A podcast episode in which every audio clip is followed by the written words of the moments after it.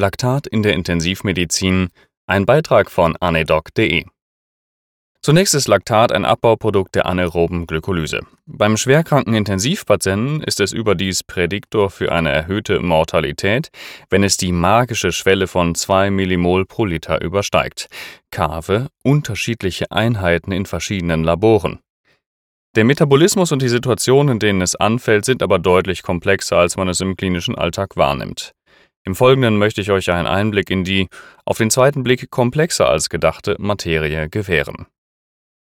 Hauptsächlich wird es aus Glucose und Alanin gewonnen. Die Laktatdehydrogenase LDH katalysiert die Reaktion zu Pyruvat unter Verwendung von NADH-H+, die Biochemie lässt grüßen.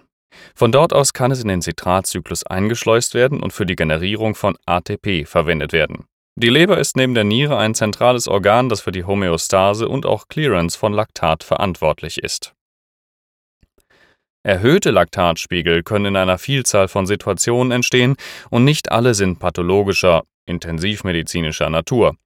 Auch bei starker körperlicher Aktivität sind die Laktatspiegel erhöht.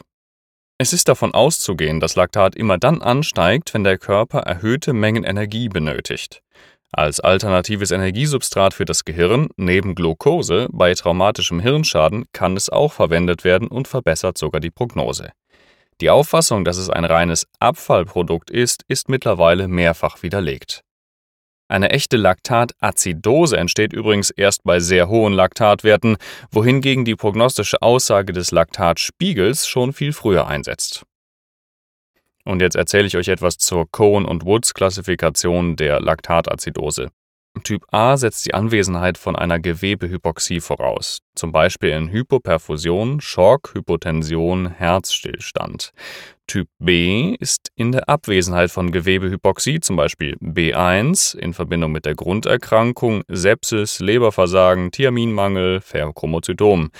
B2 Medikamenten oder toxisch abhängig, Adrenalin, Salbutamol, Propofol, Methanol und Ethanol, Paracetamol. Und Typ B3 hereditär. Glucose-6-Phosphat-Dehydrogenasemangel, Pyruvat-Carboxylasemangel können alles auch zu einer Laktatazidose führen. Laktatazidose in der Sepsis ist am ehesten multifaktoriell bedingt. Die niedrige DO2 infolge der Hypoperfusion und des Schocks ist sicher der wichtigste Faktor. Außerdem ist im häufig ebenfalls vorherrschenden ARDS die Lunge einer der Hauptproduzenten für Laktat. Die Clearance ist ebenfalls erniedrigt durch die verminderte Perfusion von Leber und Niere. Gewöhnlich wird die Hyperlaktatämie mit der Gewebehypoxie in Verbindung gebracht. Es scheint aber vielmehr mit dem hypermetabolischen Zustand und der zellulären inflammatorischen Antwort zusammenzuhängen. Die Mortalität steigt mit ansteigenden Laktatspiegeln.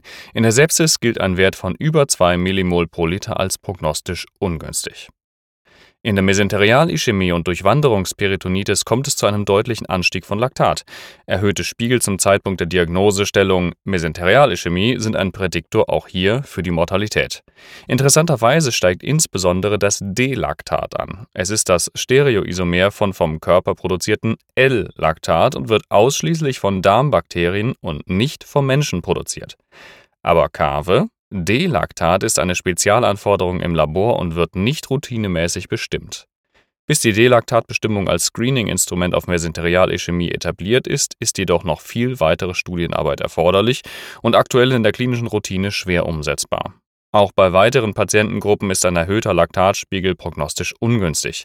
Patienten im Herzversagen, nach Bypass-OP und Herzstillstand.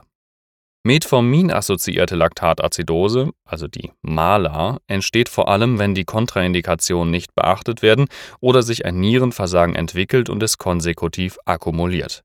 Risikofaktoren sind ein Alter über 60 Jahre und verminderte Herz-Leber-Nierenfunktion. Eine Cochrane-Analyse von 2010 fand keine überzeugende Evidenz, dass Metformin eine Laktatazidose auslöst. Dennoch wird es in der Literatur stetig wiederkehrend berichtet. Als Mechanismen werden eine Hemmung des oxidativen Metabolismus und eine Erhöhung der NADH-Konzentration angenommen. Dadurch soll es zu einer Reduktion von Gluconeogenese und Hemmung der Glukoseabsorption im Darm kommen. Es werden aber noch weitere Studien nötig sein, um dem Phänomen auf den Grund zu gehen.